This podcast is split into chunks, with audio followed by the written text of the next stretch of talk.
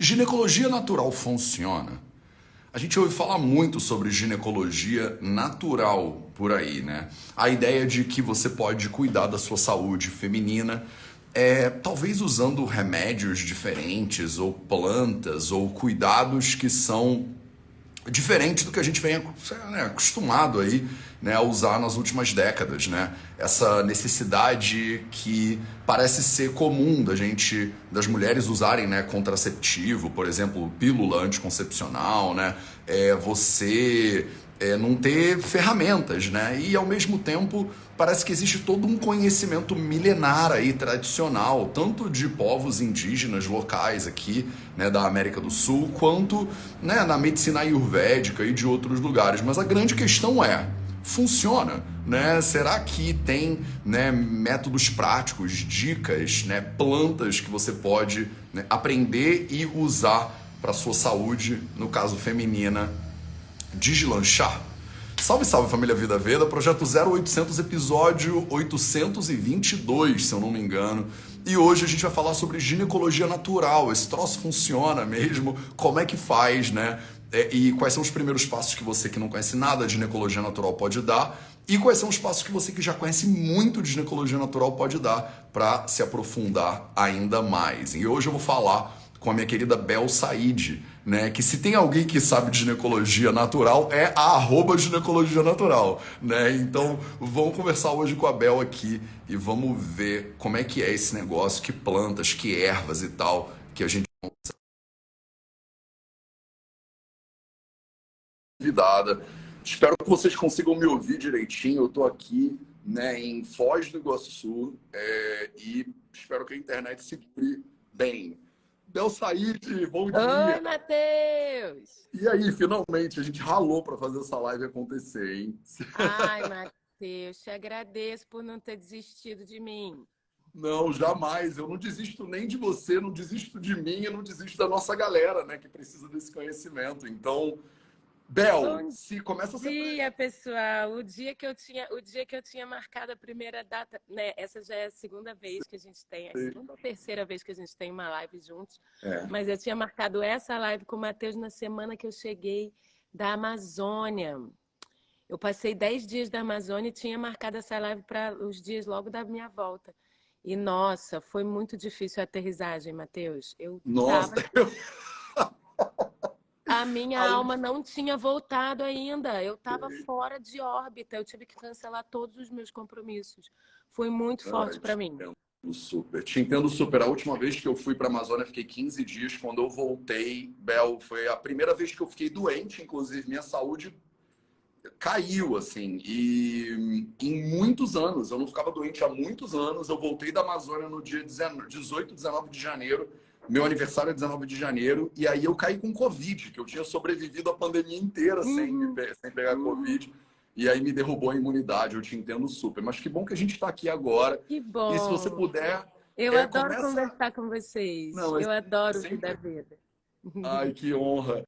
É, eu acho que você podia começar se apresentando um pouquinho, né? Porque eu chamei essa live de provocativamente de ginecologia natural funciona para a gente falar sobre umas plantas, falar sobre intervenções práticas. É sempre uma delícia conversar contigo porque eu acho que você, primeiro que a tua história é sensacional, né? E você traz de uma maneira bastante prática né, para as mulheres essa visão de ginecologia natural. E semana passada eu conversei sobre a lua, sobre é, como é que é esse negócio de plantar a lua, né, ou a relação da mulher com o ciclo menstrual e a relação de pessoas que não têm ciclo menstrual com a lua. Né? Eu falei com a Curandeiras de Si, com a Carol do Curandeiras de Si, e, e hoje a gente está meio que continuando essa conversa, assim, né, que está levando para o nosso Congresso Vida Vida de Medicina Integrativa desse ano, que deve sair em outubro, falta muito ainda, mas que vai ser lá. que você vai estar tá lá uhum. e que vai ser 100% sobre saúde feminina. Então o congresso desse ano ele vai ser todo focado em saúde feminina. E eu tô vendo, cara, Bel, tá lindo de ver, né? Tipo, mulheres e homens se interessando cada vez mais sobre esse assunto, tentando praticar, se informar e se curar, né? Mas eu queria muito é, começar te ouvindo um pouquinho da tua história. Como é que você foi? Porque você é médica, né? Por que, que você foi parar nesse negócio? Você foi parar nesse negócio de medicina natural? Sério, Você ficou doida, Bel? O que, que houve e tal? Eu sou médica, eu, eu sou aqui do Rio de Janeiro, né? Eu me formei na Universidade Estadual do Rio de Janeiro, tem, vai fazer 18 anos, esse ano vai completar 18 anos que eu me formei, meu gatinho aqui, tomando minha água que eu trouxe. Eu, eu vai fazer 18 anos que eu me formei e eu me especializei em ginecologia e obstetrícia, né? Eu costumo contar que eu sempre fui uma médica diferentona. Assim, desde o começo, eu sempre fui aquela. Tinha uma coisa diferente em mim no meu olhar sobre as questões, e principalmente na minha relação com os pacientes. Né? Eu fui fazer obstetrícia porque eu, eu me engravidei na faculdade, e aí isso me levou, e eu tive um processo de gestação muito legal, é, pari naturalmente no Hospital Universitário Pedro Ernesto, que você deve conhecer aqui. Ah, é, você estudou na UERJ? Estudei na UERJ e pari no Pedro Ernesto. Ah, e foi um parto ótimo, foi um parto muito, muito. Tive uma experiência muito positiva do parto. E isso me levou para obstetrícia. Então, inicialmente, na verdade, eu escolhi ser obstetra, não foi nem a ginecologia. E me, e me, assim me dediquei à obstetrícia por 11 anos e, e, exclusivamente no SUS. Eu tive pouco tempo em partos particulares. No SUS, e claro, né, eu tinha totalmente a, a ligação com a, o movimento da humanização do parto, que depois eu fui perceber que é um movimento muito semelhante ao movimento da ginecologia natural, que é um movimento realmente de uma libertação, de um empoderamento, de um olhar sobre o corpo da mulher respeitoso, humanizado. É, e, de, e de retorno ao natural, né? De, de coisas que a gente fala que chegam a ser óbvias, mas que a gente tem que lutar, nós mulheres temos que lutar, por exemplo, para parir de forma natural, para amamentar por tempo prolongado, para poder estar com nossas crias por tempo prolongado. Né? O, o, filhote humano é um filhote que necessita estar com sua mãe por tempo prolongado, e isso na sociedade é tirado do filhote e, e, da, e da mãe. Né? E com a ginecologia natural, a, a, bandeira é a bandeira da menstruação. Tipo assim, ó, oh, mulheres precisam menstruar. E a gente tem que ficar gritando isso, né? Mas, enfim, é, eu sempre fui diferente nesse sentido de que eu tinha já esse olhar diferente. É, e principalmente com a relação com as pacientes. Eu gostava muito de conversar com as pacientes. Eu ficava muito tempo em consulta. Eu percebia que tinha mais coisas além daquela anamnese óbvia para ouvir delas, né? Então eu escutava sobre as relações, eu escutava sobre como ela estava se sentindo com o trabalho dela. Era uma coisa meio intuitiva. E eu fui conhecer a ginecologia natural, não vou te dizer que foi por acaso. Eu sempre gostei de planta, gostava de ter planta e comecei. Minha mãe eh, tinha essa coisa de cortar meu cabelo na lua crescente, de fazer banho de não sei o quê, essa coisa meio assim, que é uma ancestralidade indígena que eu tenho que vem dela. E estava interessada pelas plantas. E uma amiga minha, uma vez, aí sim, isso foi do astral, né? Minha, uma amiga minha uma vez falou: Bel, olha isso aqui uma amiga minha que é naturóloga. Bel, olha isso aqui, era. Primeiro curso de formação em facilitadoras em ginecologia natural no Brasil, que foi dado por uma professora argentina chamada Liliana Pogliani. E eu fui aquelas coisas que a gente vai sem, sem imaginar que é está nos esperando, né? Eu achei que eu fosse aprender, e isso é uma coisa bem, bem comum, né? Eu achei que eu fosse aprender a prescrever plantas medicinais para tratar as doenças ginecológicas. A ginecologia natural é muito mais do que isso. Ela vai muito mais, ela é um outro olhar.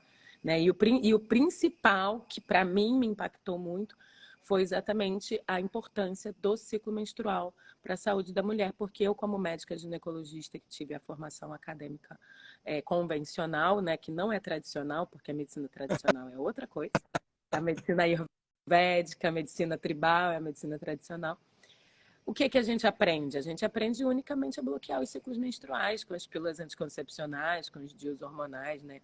A verdade é que os médicos ginecologistas não aprendem a lidar com o ciclo menstrual, eles aprendem a não lidar com o ciclo menstrual.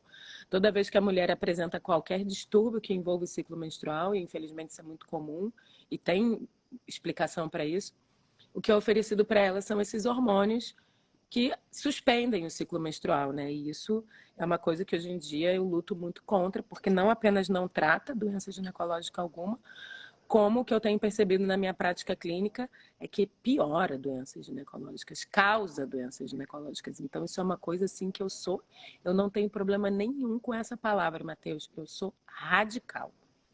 E eu sou radical com um monte de outras coisas, assim, tem nada, na, nenhum problema com, essas, com essa palavra radical. O radical é reto, o radical é sem desvio. Nunca, jamais, em nenhuma hipótese, nem em casos graves, nem em doenças de difícil controle, a, o, o, a sus, suspender o ciclo menstrual é benéfico para a saúde de uma mulher.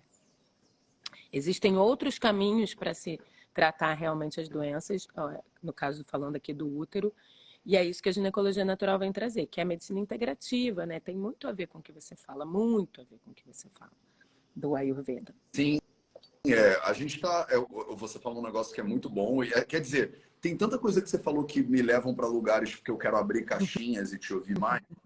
É, mas realmente, né, eu, eu, brinco, né, que as pessoas falam, não, porque eu estudei medicina mais é, é, tradicional, né, falando medicina moderna. Eu falo, não, não, não, medicina tradicional quem estou fui eu. Exatamente. Tipo, você, estudou medicina moderna, uhum. né, porque ela tem 150 anos, né? Isso não é tradição ainda, né? Tradição são milhares de anos, né?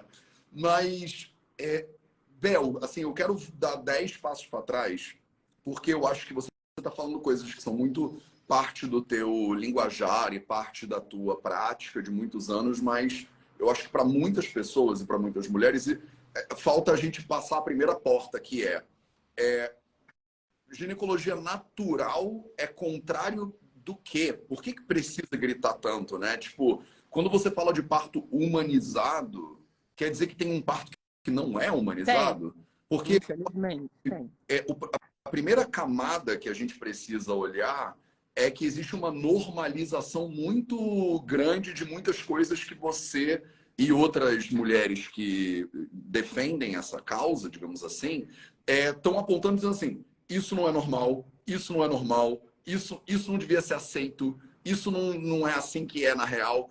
E, e você falou que é o óbvio que precisa ser dito, né? Porque parece que é o natural, mas a gente se distanciou desse natural. Então, eu queria começar te ouvindo desse lugar de, da tua experiência no SUS e com saúde pública, que tem lá os seus é, prós e contras, mas por que, que a gente precisa botar o natural depois de ginecologia? Né? Por que, que precisa botar o humanizado depois do parto?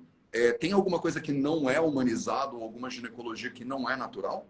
Não deveria, né? O humanizado ele deveria já vir de, como uma redundância quase, não só no parto, mas na medicina como um todo, né? O que acontece é que essa medicina que a gente está se referindo ocidental, moderna, que eu aprendi na faculdade, ela se tornou realmente, de uma forma geral, a prática, não é nem o problema não é nem a medicina em si, a medicina acadêmica em si, mas a prática ela se tornou uma prática muito influenciada pela indústria farmacêutica, né? Se tornou algo mercantil e sim se desumanizou muito.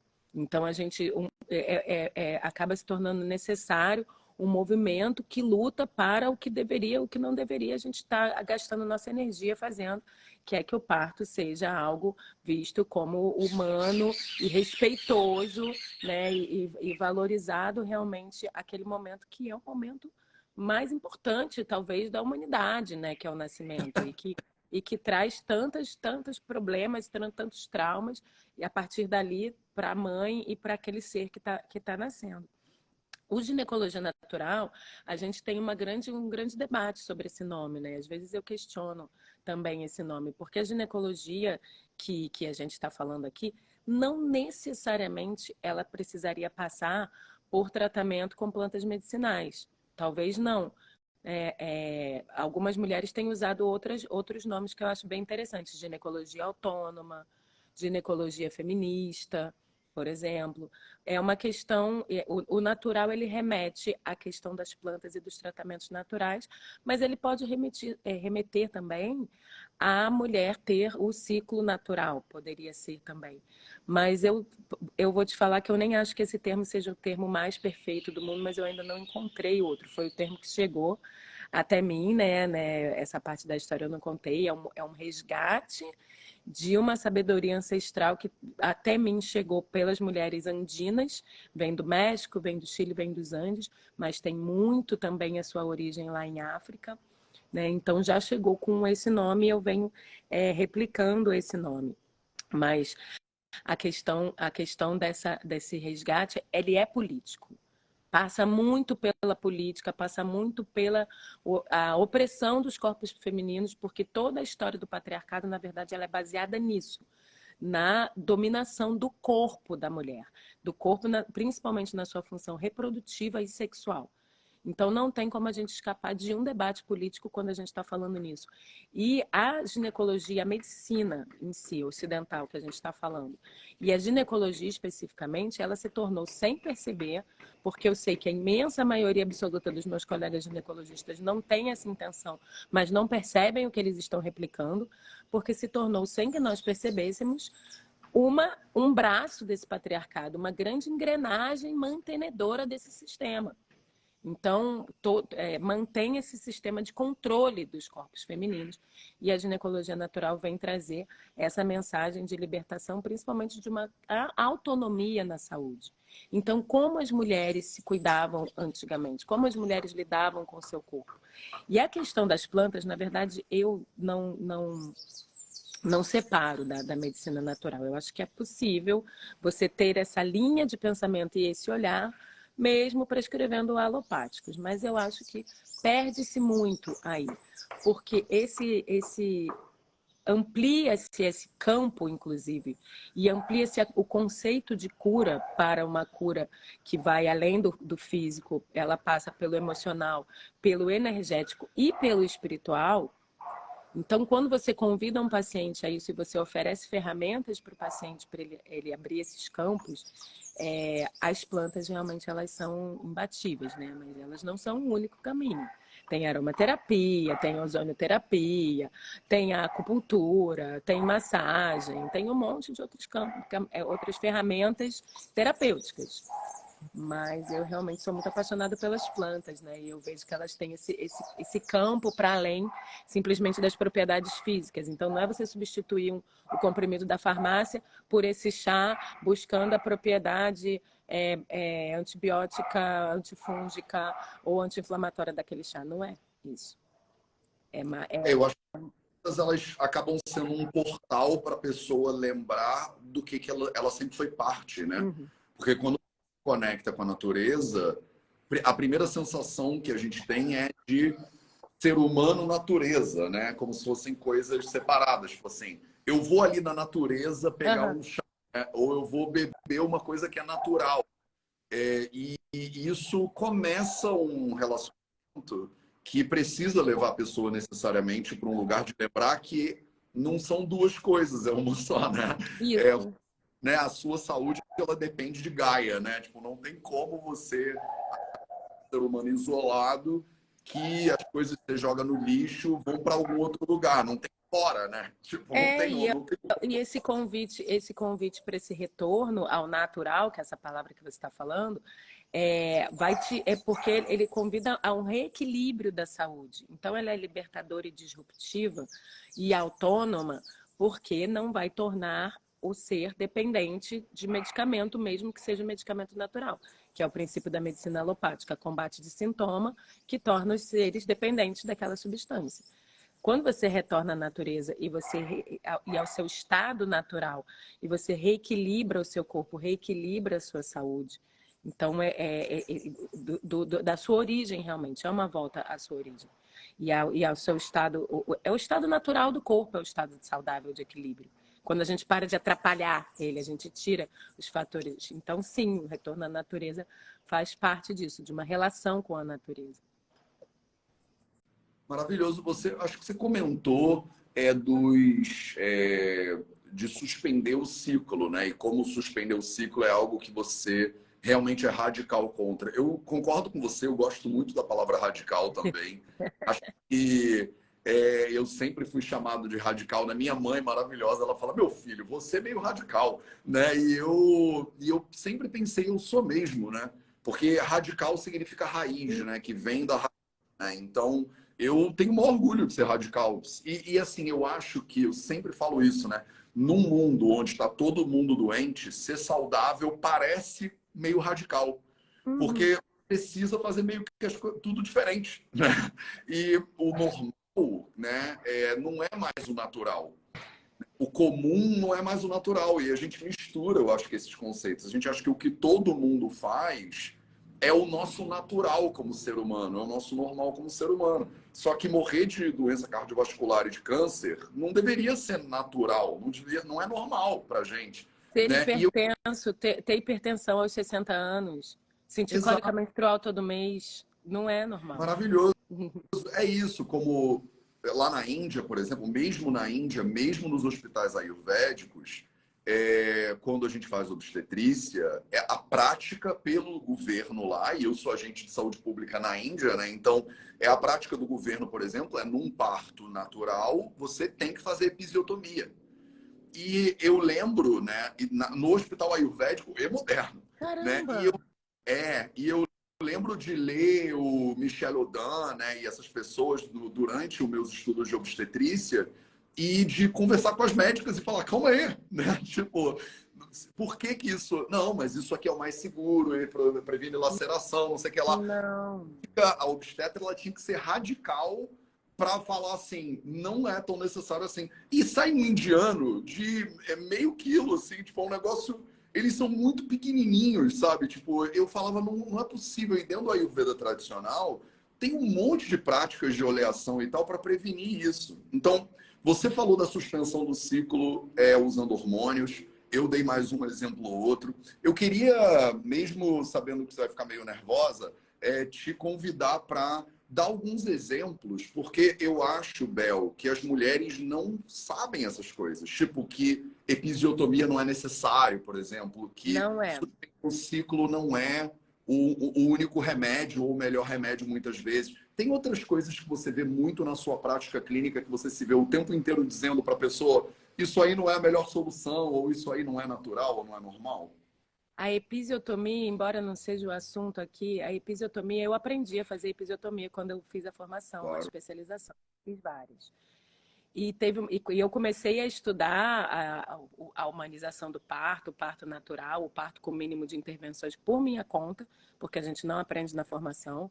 Aprendi muito com enfermeiras obstetras e comecei a, a tentar para isso. A episiotomia não é legal. E, e, e, hoje, e atualmente, na verdade, tem estudos científicos, vários. Ela se tornou algo proscrito. Proscrito é, não é para fazer, está errado. E eu trabalhava no hospital aqui, eh, na Baixada Fluminense, onde aconteciam 30, 40 partos todos os dias, né? Um movimento muito grande de parto de, do SUS. E teve um momento eu comecei a, a não fazer em todos e tal. E teve um momento que eu falei assim, eu vou fazer um teste. Eu já estava muito envolvida com, com, com, essas ideias. Falei, eu vou fazer um teste. Eu não vou abrir episiotomia em nenhuma paciente. E eu vou fazer, vou ver o que, que vai acontecer. E realmente eu tive, com essa experiência, eu tive a convicção de que não precisa em nenhum em nenhum. Eu me tornei aquela pessoa que não faz nunca, que a enfermagem sequer abre a bandeja e não tinha laceração. Não acontecia laceração, era muito difícil fazer uma sutura num períneo, porque é a forma que você conduz o parto. E se a gente é a condução do parto adequada que não leva a essa laceração. Afinal de contas, é natural, gente. Como que nossos ancestrais fariam? Como que nossos ancestrais fariam, gente? É natural. Então, isso tem, é, até faz também um paralelo com a questão da, da, do, do, ciclo menstrual.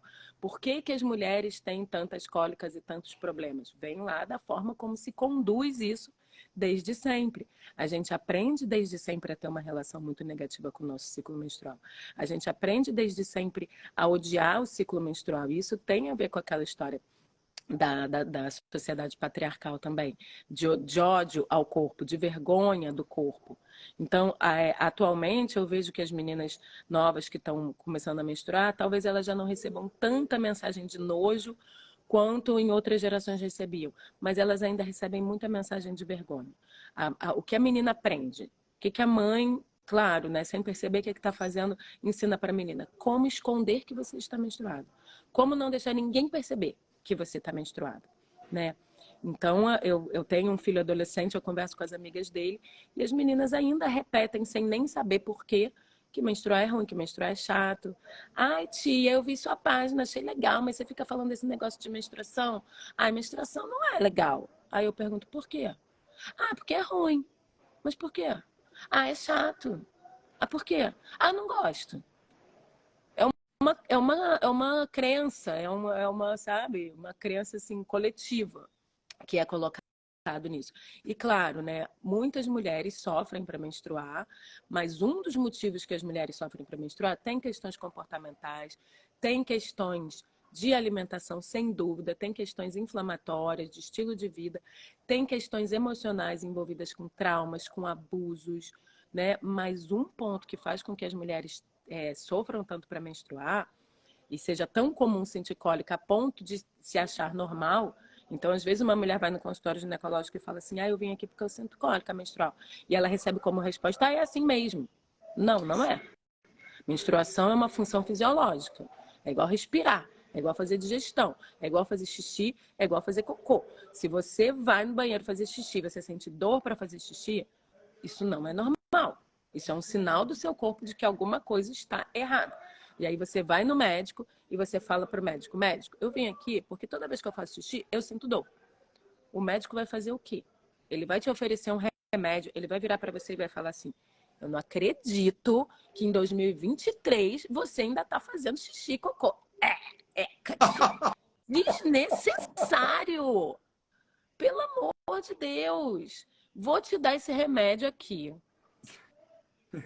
Tem menor necessidade de você passar por isso.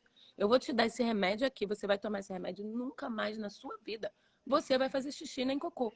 Você vai olhar para ele e vai falar: "What?" Não. Isso não vai dar certo. Eu quero descobrir o que está acontecendo com o meu corpo tratar a origem disso e voltar a fazer o meu xixizinho, o meu cocôzinho todo dia pleno e feliz. Porque você entende que é assim o funcionamento do seu corpo. É a mesma coisa. E isso só no corpo feminino se aceita dessa forma. Até mesmo pelo entendimento de que o ciclo menstrual só existe para fazer neném. Isso não é verdade. O ciclo menstrual não existe só para fazer neném. A partir daí se tem uma, uma, um argumento de que se você não quer fazer neném, ou se você não quer fazer neném agora, não tem por que você viver o ciclo menstrual. Isso não é verdade. Ciclo, a partir do ciclo menstrual tem todo o funcionamento metabólico e endócrino da mulher. O corpo da mulher funciona assim, de forma cíclica, porque ele é muito conectado com os ciclos naturais, porque ele é o corpo que produz a vida. Então ele tem uma ligação, inclusive, com o cosmos, né? É, o bloqueio do ciclo menstrual ele é prejudicial fisiologicamente para a mulher. Ele atrapalha o funcionamento e a produção hormonal, ele atrapalha a imunologia, tem estudos sobre isso. A questão imunológica fica muito prejudicada, é, aumenta é, a, a, a, chance de desenvolvimento de doenças autoimunes, prejudica a fertilidade, prejudica a libido, a sexualidade. E também traz prejuízos né, de, da, da experiência cíclica na mulher. Então, é um prejuízo também emocional. De, da experiência cíclica. A mulher, quando ela às vezes passou muito tempo com esse ciclo bloqueado e ela volta a ciclar quando ela conhece a ginecologia natural e tal, e ela volta a ciclar, ela de uma forma geral, ela se encanta com essa experiência da ciclicidade, porque ela não é negativa. Ela foi vista como negativa, dita como negativa, até por uma colonização de mentes, né? A, o capitalismo ele, ele coloniza de uma forma a tornar tudo mono, né? A monocultura, a própria monogamia, também tudo. Então não, não se vivenciar os ciclos, não se respeitar os ciclos da Terra. Então a mulher quando ela volta a viver os ciclos de uma forma positiva, então o convite da ginecologia natural é a mulher é, de virar essa chave e passar a se relacionar com o ciclo menstrual de uma forma positiva. Então isso é uma experiência fantástica para as mulheres. E é uma experiência inclusive espiritual para as mulheres dessa de vivenciar o ciclo menstrual. E é tirado das mulheres. É um, eu vejo na verdade como um superpoder na verdade feminino né? E, e uma ligação realmente para além do para além da lógica racional científica. É algo que a ciência a ciência cartesiana não vai explicar porque a, a energia feminina no sentido de yin né a energia yin é uma energia que vai além, que vai para outros sentidos. E a experiência do ciclo menstrual, ela tem esse convite a esses outros sentidos, além do lógico. Não sei se está dando para entender você como homem. Não, eu como homem estou aqui, tipo, anotando na minha cabeça e, e, e, é muito maravilhoso. Eu podia ficar o dia inteiro te ouvindo, dá vontade de botar você aqui no falando e ficar, sabe, tipo, hum. só interiorizando, porque eu acho que é, cada é, argumento que você está trazendo me leva para alguma algum lugar de referência que eu até gostaria de compartilhar. É, você falou, né, do, da menina adolescente, né, as amigas do seu filho que estão tendo essa dificuldade. Mas uma coisa que eu penso é, é adolescência é uma fase complicada de transição mesmo, né? Então já não é fácil. Para mim, como homem, também não foi nem um pouco fácil ser adolescente, né? Você está tentando reentender o que está acontecendo, tudo muda, pelos, voz, é, relacionamento, desconexão com os pais para se conectar com uma outra tribo, experimentar coisa que você pode. Eu era um homem, é, eu era um adolescente nerd que gostava de ler. Eu, na nossa época, a gente, o, o, o ritual de acasalamento era dança, dança lamba aeróbica. Sim! Você lembra disso? Eu não era um homem que dançava lamba aeróbica. Eu era um homem que ia, é, assim falava Zaratustra. Então, eu estava completamente desconectado do, do, do, dos rituais sociais de acasalamento quando eu era, quando eu era adolescente. Então, para mim, foi muito esquisito. Agora, então, eu acho que, assim, a, o fato da menstruação surgir nesse momento, é, que é um momento muito já difícil, naturalmente difícil de transição, é, não facilita a vida da mulher, né? Hum. É, e aí eu, eu pensei em né, duas coisas de você, né, eu te ouvindo, que eu acho muito importantes, assim, né, para conectar essas ideias, né? A primeira dessas coisas é o fato de que, é, tradicionalmente, na nossa sociedade, até os estratos mais ricos da sociedade sofriam essa opressão, né? Então, ela também não era uma opressão é, só de classe, né? Quer dizer, é, a menina, quando ela é, menstruava pela primeira vez, ela tinha lá os seus 14 anos, 15 anos de repente, e isso era um sinal de que ela estava pronta para ser mostrada para a sociedade na festa dela de uhum. E que se uhum. ela fosse de uma classe social privilegiada, ela era então escolhida por um senhor de terras para casar e fazer filhos no corpo dela. Então, assim, é uma história, Bel, de é. violência de ponta de abuso e violência de ponta a ponta, percebe? Tipo, é, a menina de 14, 15 anos, por ter passado por esse processo de menstruação, ela agora é oferecida para um homem de 50 anos de idade que ia botar bebê dentro dela. Então, é, eu entendo, né, historicamente, por que, que a mulher ia fingir que não menstruou, correr da menstruação, não falar sobre isso. Porque, tipo assim, olha, minha filha, se ficarem sabendo que você passou por isso, eu vou te colocar para dançar no meio de todo mundo com o príncipe. Mateus, e você... você me trouxe uma, um ponto que eu nunca tinha pensado. Porque ele é um sinal de ser mulher, né? Um sinal muito claro de ser mulher. E, e é visto como uma desgraça, né? Como Exato. uma coisa. Ser mulher na sociedade é uma coisa muito difícil, é uma desgraça. Então, essa, essa, essa mensagem vem desde aí, da menstruação. É, mas é porque é louco, né? Como a menstruação, ela, numa sociedade abusiva, ela te é, prepara para o estupro, de certa forma. Eu sei que é pesado o que eu estou falando aqui agora, mas é importante entender, né? Tipo, a gente ainda preservava a menina pré-menstrual, né? E dizia, não, ela ainda não é uma mulher, ela ainda não está pronta. Mas no momento que você menstrua, você está pronta.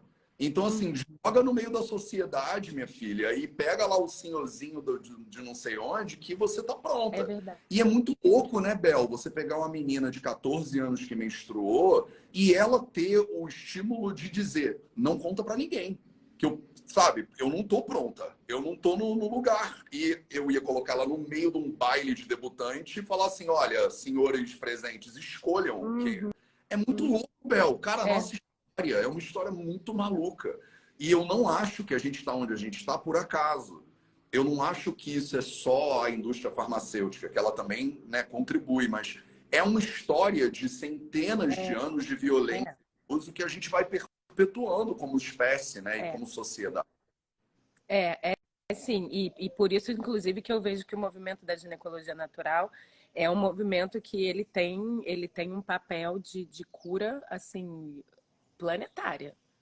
Planetária, porque ele vem junto, ele, ele toma força agora na contemporaneidade com todo esse movimento feminino, feminista, né? De, de, de, de transformação. E, é, e para além até dessas brigas políticas que às vezes podem a gente não se identificar, né? mas é, é, eu vejo que é, que é um reequilíbrio planetário e espiritual dessa energia feminina, sabe? Porque a gente vive uma sociedade extremamente desequilibrada para a energia masculina, que não é ruim, que é isso que eu estava falando da lógica, do manifestar. Talvez a, a, humanidade tenha precisado passar por essa estruturação dessa, dessa energia, né?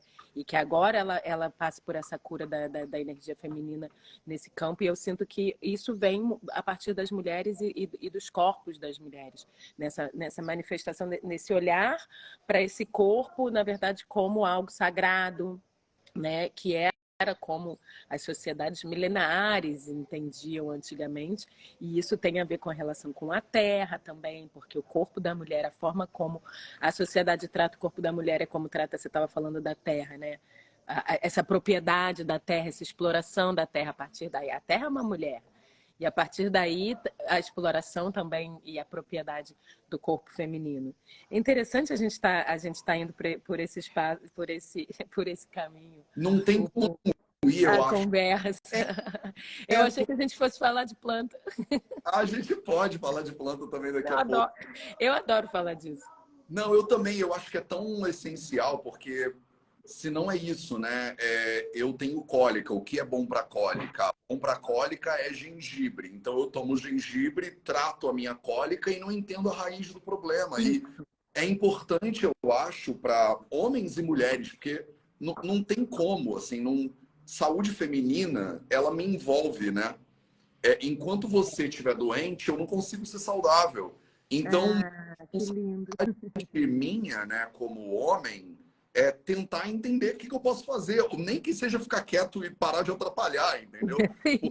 Porque a gente precisa ir para um lugar de cura e a cura ela não é individual, ela é coletiva. Quer dizer, tem cura individual, a pessoa está com dor de cabeça, precisa melhorar a dor de cabeça dela. Mas uma vez que a sua dor de cabeça melhorou, a gente precisa curar tudo, né? Porque se o mundo tá, como você falou, doente, eu não consigo estar tá saudável, não tem como. Eu fico aqui fazendo meus quatro pilares da saúde, seguindo aí o Ayurveda e tal e tal, Aí vem um maluco ali, passa na rua e joga lixo no chão. E como é que eu vou ficar saudável num lugar onde o, o ar é poluído, entendeu? Não fui eu que poluí, mas eu é que tenho que limpar. Né? E você falou uma outra coisa que me provoca também num lugar que eu acho interessante, assim. Eu acho muito brilhante essa comparação com se você tem dor ao urinar, você vai né, no médico ou no, na médica e você trata isso como um problema. Se você tem dor menstrual, você é, pensa que faz parte de ser mulher, né? E a sua comparação com a menstruação como atividade fisiológica e, portanto, né, deveria acontecer ou poderia acontecer de uma maneira né, natural, despreocupada, sem dor e tal e tal. Me, e, e, a tua é, pontuação sobre o patriarcado é, me faz juntar dois pontos que são importantes, talvez, assim, menos eu estou te assistindo como estudante, né? E tentando conectar minha cabeça aqui para eu aprender, né? Menstruar não dói, Matheus. Menstruar não dói. Não dói. Te garanto isso. Eu nunca, eu nunca vou saber, né? Mas eu, eu Mas você é um médico, então estou te trazendo essa informação. Menstruar não dói. E a manutenção da saúde, se você tem uma paciente e você quer é, trazer ela a um equilíbrio de saúde, um ponto assim central é uma menstruação saudável. É você é, é construir com ela, resgatar com ela a menstruação saudável. Mas faz sua pergunta. Não, é, então, não é nenhuma pergunta, é que você está me trazendo é, luzes assim, né, para minha cabeça. Eu acho que toda boa professora faz isso, né? Que se a gente realmente trata a Terra com uma visão de exploração, se a gente trata o corpo, né, com uma visão de exploração, se a gente está sempre tentando extrair da realidade né, o, o que é bom para mim e dane-se o todo ou os outros, né, é, e essa visão é uma visão é, masculinizada, digamos assim, né, de conquista, de né, essa coisa imperialista e tal e tal, é, é, é natural para a gente, ou é normal, é comum, que a gente empurre as pessoas na direção do, de ser homem, né? E quando você falou assim, é, é, mas fazer xixi é natural, fazer cocô é natural e a menstruação também é natural, eu penso, para o homem não é.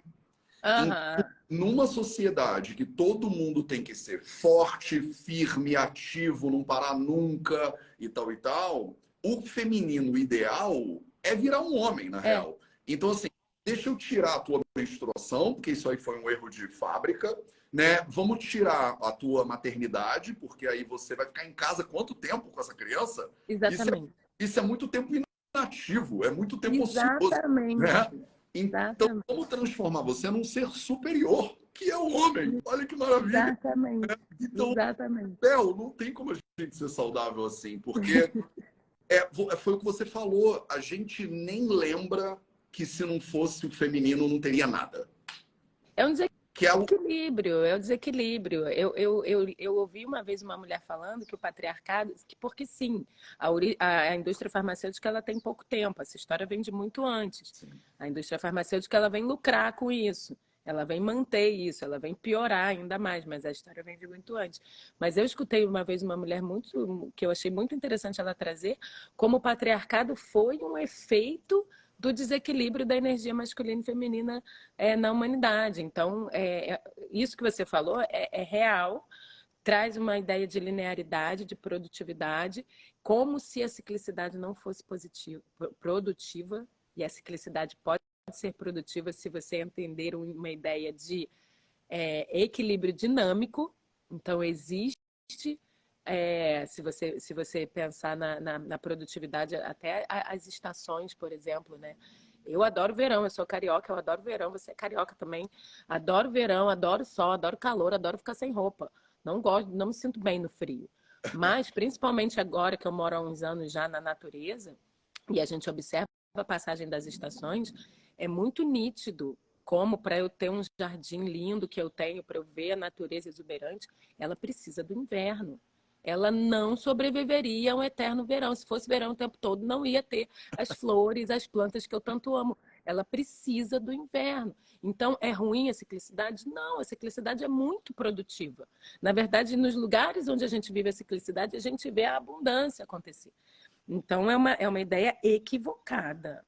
É uma ideia equivocada de que o feminino é ruim, de que o feminino atrapalha, que demora, então que a ciclicidade é histérica, as mulheres foram vistas como histéricas, as mulheres ah, que, que, que o ciclo é uma coisa que atrapalha a produtividade. E não, isso está se modificando.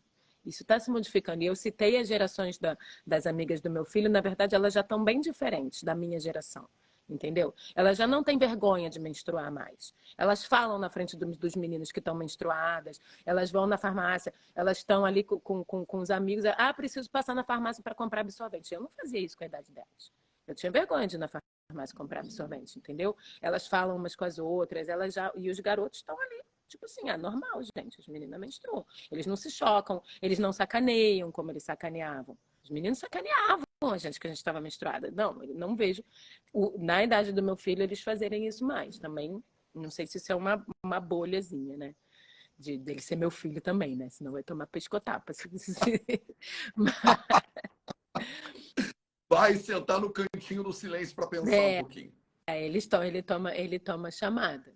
Mas isso está mudando, isso já isso já está mudando. As gerações, as novas, as novas gerações de, de, de meninas já estão vindo mais elas já estão com uma, com uma consciência um pouco melhor. Eu já vejo. Eu fico imaginando como deve ser ser seu filho, cara. Não deve ser bolinho, não. Deve ser é. muito bom, hein? É. Homem é. crescer, é.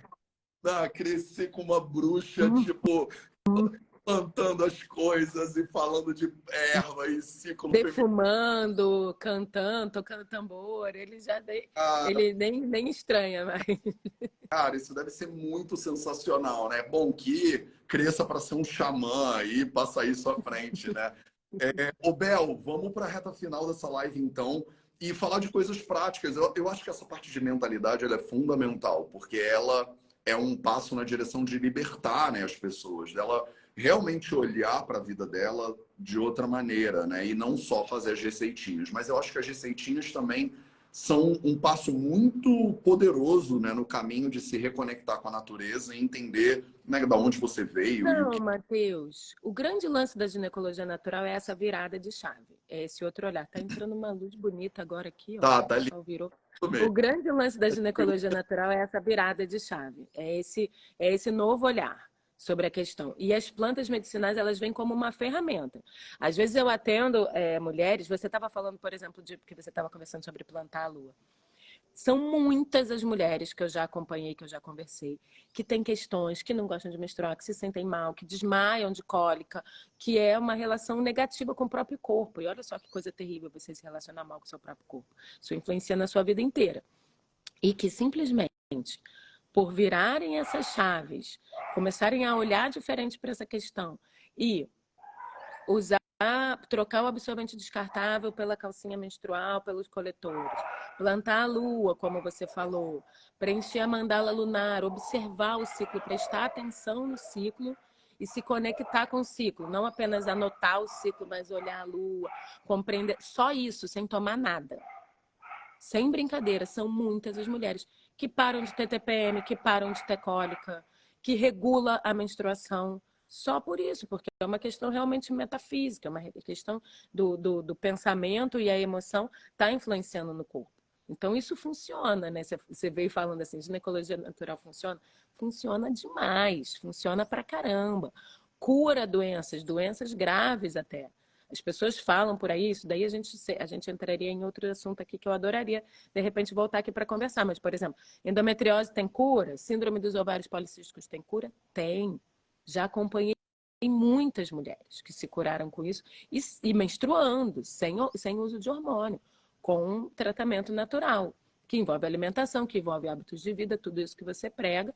E, e as plantas medicinais, elas são um, um terceiro pilar, né? Eu falo de três pilares, que é a, a, a desinflamação, e ela inclui muitas coisas, mas o centro, você sabe muito bem que é a alimentação, embora não só, mas é o principal as questões emocionais envolvidas, que tem, que, que eu te falei, de história, de trauma, de abuso, história das mulheres da família, ancestralidade e tal. E o terceiro pilar, que são as plantas medicinais, que nada mais são do que ferramentas. E aí o que, que acontece? Às vezes a gente conversa com uma mulher que ela não, não, não abre essa caixinha.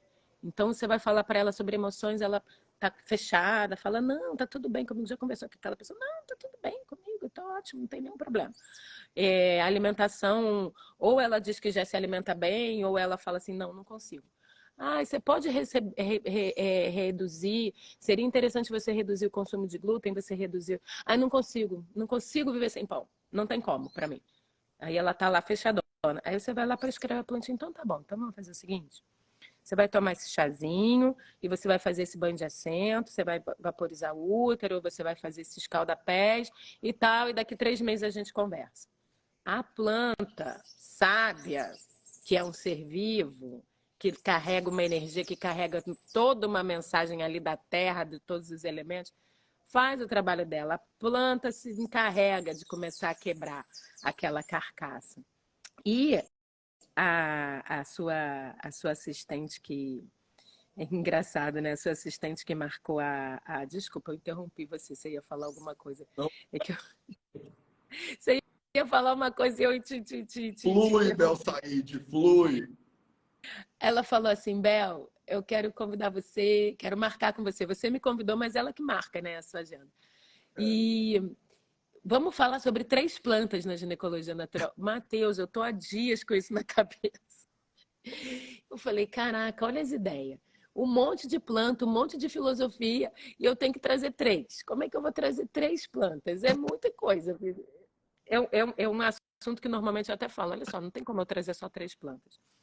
E aí eu fui dormir pensando quais são as três plantas que eu vou trazer na ginecologia natural e tal. E como eu me mudei há pouco tempo, eu cheguei a pensar em trazer plantas brasileiras e tal, que eu tenho um estudo com as plantas brasileiras. Mas eu me mudei há muito pouco tempo, né? Então eu ainda não plantei o meu jardim aqui. Eu tinha um jardim medicinal maravilhoso lá. E me mudei para uma casa que tem um quintal, tem um espaço, mas eu ainda não fiz o jardim é, eu trouxe umas mudas. Então, eu não estou com uma abundância de plantas plantadas. E eu falei, eu vou trazer as plantinhas que eu tenho aqui para poder mostrar. Ai, que lindo. E foram três, né? E aí eu vou falar aqui rapidamente, que eu sei que está acabando muito tempo, só para não, eu não ter colhido elas à toa. Não. Uma delas é a Artemisia, que é essa daqui, maravilhosa, que é uma das plantas mestras da ginecologia natural que é uma planta que trata o útero. E é interessante quando a gente estuda as plantas, porque as plantas, elas tratam o útero. Então, se a mulher menstrua muito, se a mulher menstrua pouco, se a mulher está sem menstruar, se ela tem cólica, se ela tem TPM, se ela está com irregularidade, seja o que for, ela trata o útero. E funciona incrivelmente. Quem duvida da eficácia das plantas está duvidando da história da humanidade. Porque as plantas caminharam com a humanidade só graças às plantas que a gente está aqui até hoje, né? Então, a Artemisia, ela trata cólica, ela trata todas as questões uterinas. É, a outra que eu trouxe foi. Oi. Antes de continuar, deixa eu só fazer um convite para as pessoas. É, já a Bel vai falar mais duas plantas agora, mas se você quiser, bota aí nos comentários quais são as suas plantas preferidas. Se você já está nesse rolê, né, e você já está estudando ginecologia natural, ou você já é a pessoa das plantas, bota aí quais são as suas três que você mais usa. E aí, ah, repente... falem para mim quais são as três. Quem gosta de ginecologia natural, estou super curiosa.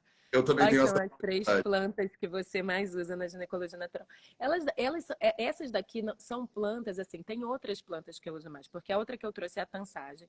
É, a Artemisa eu uso demais, eu amo muito a Artemisa, inclusive porque ela tem o arquétipo da deusa Artemis, que eu me identifico muito com ele, sabe?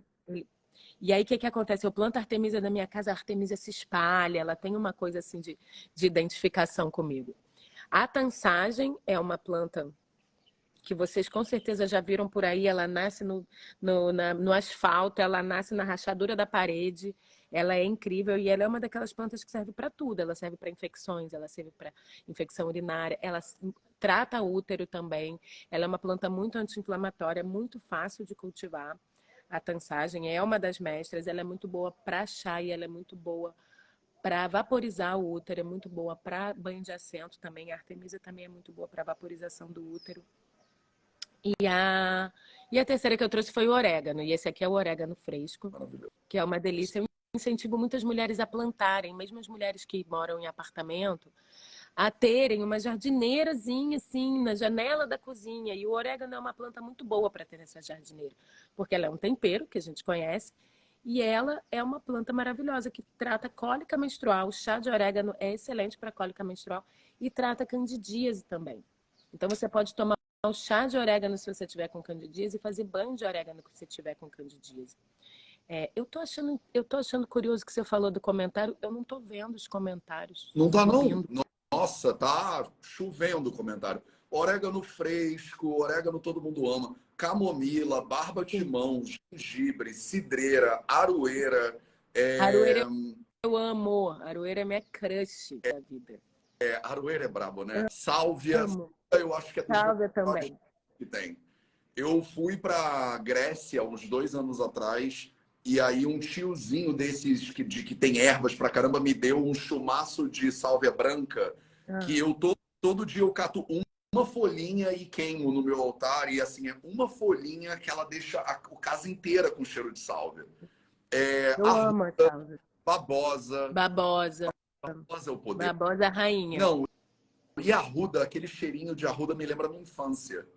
Acho que barba de mão tá, é uma planta que antigamente a gente não ouvia, eu não ouvia falar tanto e que depois. É uma planta brasileira, porque quando a gente vai estudar, por isso que eu pensei até em trazer as plantas brasileiras, quando a gente vai estudar fitoterapia nos livros, aqui, né, pelo menos no Ocidente, a gente, é, as plantas que são mais estudadas cientificamente são as plantas mediterrâneas. Então, a camomila, a calêndula, o alecrim, a lavanda, é, a sálvia, eu não tenho nada contra elas, gente. Pelo contrário, eu amo. Mas elas não são plantas do nosso território. Elas são mais difíceis de cultivar. E as plantas brasileiras, elas são plantas que, além da gente encontrar com mais facilidade, ter mais facilidade de cultivar, porque são adaptadas ao nosso ao nosso meio, né, ao nosso ambiente, elas também são nosso corpo carrega as mesmas informações celulares que elas. Então se adapta muito as pessoas a se cuidarem com isso, com elas. O barbatimão é uma árvore brasileira, muito presente principalmente no cerrado. A aroeira também é uma planta brasileira, tem aroeira em tudo quanto é canto. Eu fiquei triste que eu deixei minha aroeira lá que eu plantei na minha outra casa e tem uma aroeira quase na frente da minha casa. Incrível, linda, maravilhosa. E eu sonhei essa noite com uma planta, gente, ó, plantas brasileiras, erva, erva baleeira, a tansagem. Eu sonhei essa noite eu acordei e eu estava com aquele sonho na minha cabeça. Eu estava pensando nas três plantas, nas três plantas, e eu sonhei com ela. Que é uma planta brasileira também, que é a agoniada. Só que eu não tenho ela aqui na outra casa, eu tenho. A agoniada é uma árvore que é muito conhecida como jasmim manga, que tem aquela flor linda de várias cores, linda, maravilhosa, que tem um monte de lugar no Brasil, uma deusa, é a casca da agoniada. É, eu estava sonhando com ela, gente. Eu sou uma pessoa que eu sonho com as plantas. Eu estava sonhando com ela. Ontem eu sonhei com a salsa parrilha. A salsa parrilha não é daqui, ela é difícil de achar. Eu até postei no story, gente, sonhei com a salsa parrilha. E aí, essa noite, eu sonhei com a agoniada. A casca da agoniada, ela é maravilhosa para tratar doenças ginecológicas. E trata todas essas questões que eu te falei, de sangramento excessivo, de TPM, de, de cólica menstrual. Então, cito aqui a agoniada, porque eu sonhei com ela, deve ter algum motivo, né? Alguém deve estar precisando da agoniada. Mas eu trouxe essas três maravilhosas que estavam aqui nas minhas mudinhas. E se você tem uma jardineirinha e você planta essas três plantinhas, que são fáceis, elas são fáceis. Artemisia para o seu útero, para o seu ciclo, para o seu TPM. Tansagem também, que você pode vaporizar, pode fazer a tansagem, você pode comer na salada. Você pode bater no suco verde. E ela trata tudo quanto é doença. Trata a imunidade anti-inflamatória. E o orégano, que além de temperar sua pizza. E, gente, aí as pessoas me perguntam: o orégano da pizza serve? Olha só, se você comprar no mercado de uma boa qualidade, nada mais é do que o orégano seco. O orégano na pizza já perdeu a propriedade. Mas sim, o orégano que você compra no mercado, você pode fazer banho de assento com ele, você pode tomar chá com ele. É bom as mulheres terem esse conhecimento, porque às vezes no desespero, você está fora de casa, né? E você saber que você pode pegar um orégano se você está com cólica e fazer um chá, ou se você está com candidíase e fazer um banho de assento, é, vai te dar uma salvada ali no desespero. Ah, tô triste que não tô vendo os comentários. Não sei o que está acontecendo. Nossa, que pena, porque tá chovendo o comentário. Não parou ainda. Lá, lá, lá, lá, tá tipo. Ai, eu planta, adoro. eu amo as plantas medicinais. O contato com as plantas medicinais assim, é transformador de vida, realmente. Sim, eu amo muito. Realmente, né? Eu estudei é, plantas medicinais na Índia, né? Então, eu agora estou há um ano e pouco, um ano e meio, quase morando no Brasil, e realmente é outro universo. E o que você falou é muito verdade para a gente também no Ayurveda, né? De como o seu corpo ele se relaciona com o ambiente de uma maneira que você consumir, né? É, as plantas do lugar onde a pessoa mora, elas bebem da mesma água, elas comem do mesmo solo, né? Então, é, você tem um relacionamento bioquímico parecido mesmo, que hoje em dia parece que é um negócio maluco, esotérico, metafísico, mas que daqui a cinco minutos vão comprovar que essa parada tá é Óbvio. isso aí, sabe? Tipo, é. Todo mundo a gente já fala disso há tantos milhares de anos, né? É. E é como eu acho bonitinho como se falar, né? Qual a sua erva preferida? O pessoal pira nos comentários, porque todo mundo tem, ah. né? É, existe Ai, cultura da avó, da tia, do que vai passando né, de mulher para mulher, de geração para geração. É, e a gente pode até se aprofundar, tem mulheres que são mais especialistas e leem sobre fitoterapia, mas mesmo quem nunca, é, bota um louro no, no feijão, né? É, sabe né, que o louro tem propriedades, né? Então, Maravilhoso. Bel, você fala mais sobre plantas, tipo, no Instagram? Onde é que as pessoas podem saber mais sobre... para aprender com... Instagram, no Instagram. Meu Instagram, como vocês estão vendo aí, é ginecologia natural, né? Arroba ginecologia natural. Realmente, você falou, né, do arroba, porque realmente eu fui uma das primeiras, sem dúvida, a falar sobre ginecologia natural no Brasil, né? Fico feliz de ter sido essa precursora e por ser médica, de ter tido uma voz também. Outras mulheres falavam até já, mas por ser médica, de ter tido uma voz e de estar tá vendo isso se difundir. Que feliz que tem um monte de mulheres aí presentes que curtem a ginecologia natural e que isso está transformando muito. E eu tenho feito um trabalho.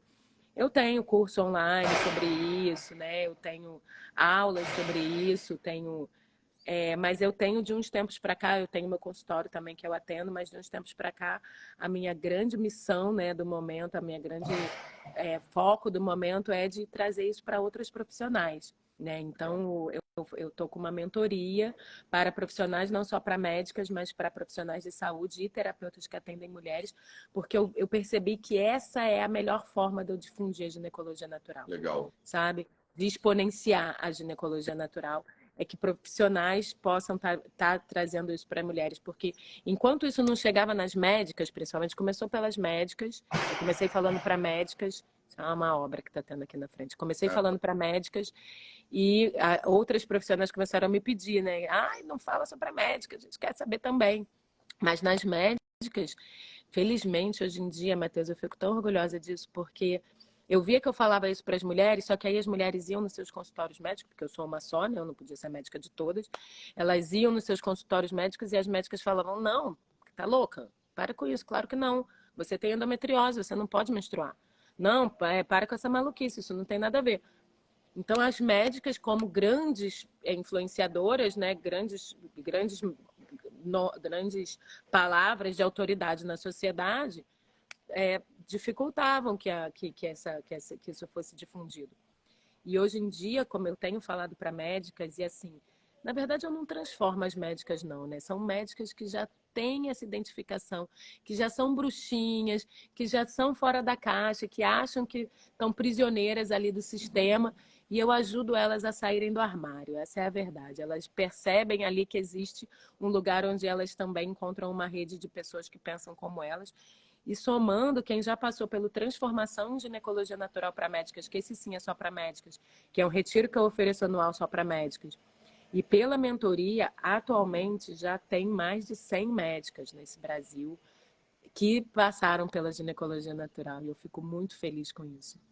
Sabe? Então já tem aí bastante médica trabalhada na palavra da ginecologia natural Felizmente. Que bom, Bel. Eu fico muito feliz. Bom, para vocês que estão aqui ao vivo com a gente, tem mais de 500 pessoas aqui. Se você Uau! Clicar, tem uma setinha e aí você vai ver o perfil da Bel e aí tem um botãozinho seguir ali, você clica no seguir agora. tem mais vai... de 500 pessoas, Matheus, o meu Instagram travou alguma coisa aqui Ele que está em cima que foi quando a gente entrou. Não, Bel, a gente chegou a a gente bateu quase 600 pessoas ao vivo na live. Ah, eu Ele tá tra... gosto tanto de ver os comentários, as perguntas, bem, enfim. Travou tudo para travou tudo é. para você, mas não, eu tô vendo todo mundo e o pessoal tá chovendo comentários aqui. Ai, que barato. E a live conseguiu, a gente conseguiu alcançar e depois ela vai chegar a milhares de pessoas. Eu vou é, postar ela assim que a gente sair, eu te marco, se você quiser, você entra como colar. Me marca, sim. Me marca e me convida sempre, que eu adoro conversar com você. Você é um cara muito bom de papo. e eu adoro seu público também. Seu público tem muito a ver comigo. É, a família Vida Veda, o formigueirinho nosso é maravilhoso mesmo. Então, é, para vocês que estão aqui ao vivo, clica aqui em cima e segue já lá a Bel. É, para vocês que estão assistindo isso na gravação ou no YouTube, o link para o Instagram da Bel vai na descrição. É, bom, Bel, obrigado pelo carinho de sempre. Obrigado por aceitar participar do congresso mais uma vez. Acho que em outubro as palestras vão sair. O Congresso Vida Veda de Medicina Integrativa está indo para sua quarta edição. Ele é distribuído no YouTube de graça para todo mundo. É meio que um que a gente faz para a comunidade. E esse ano vai ser todo sobre saúde feminina. Vão ser 50 palestras com Uau! mulheres. É, psicologia, é, medicina moderna, Ayurveda, medicina natural, medicina tradicional chinesa. Vai ter tipo um monte de coisa. Vai ser tudo gratuito para as pessoas no YouTube, como todo ano a gente faz. Tá? E obrigado por você fortalecer esse movimento e estar tá sempre junto aí com a gente. Obrigado mesmo. Que bom, Matheus, adorei. Muito obrigada. Bom dia para vocês. Tamo junto. Um beijo para vocês. Esse foi o Projeto 0800. Até a próxima. Tchau, tchau.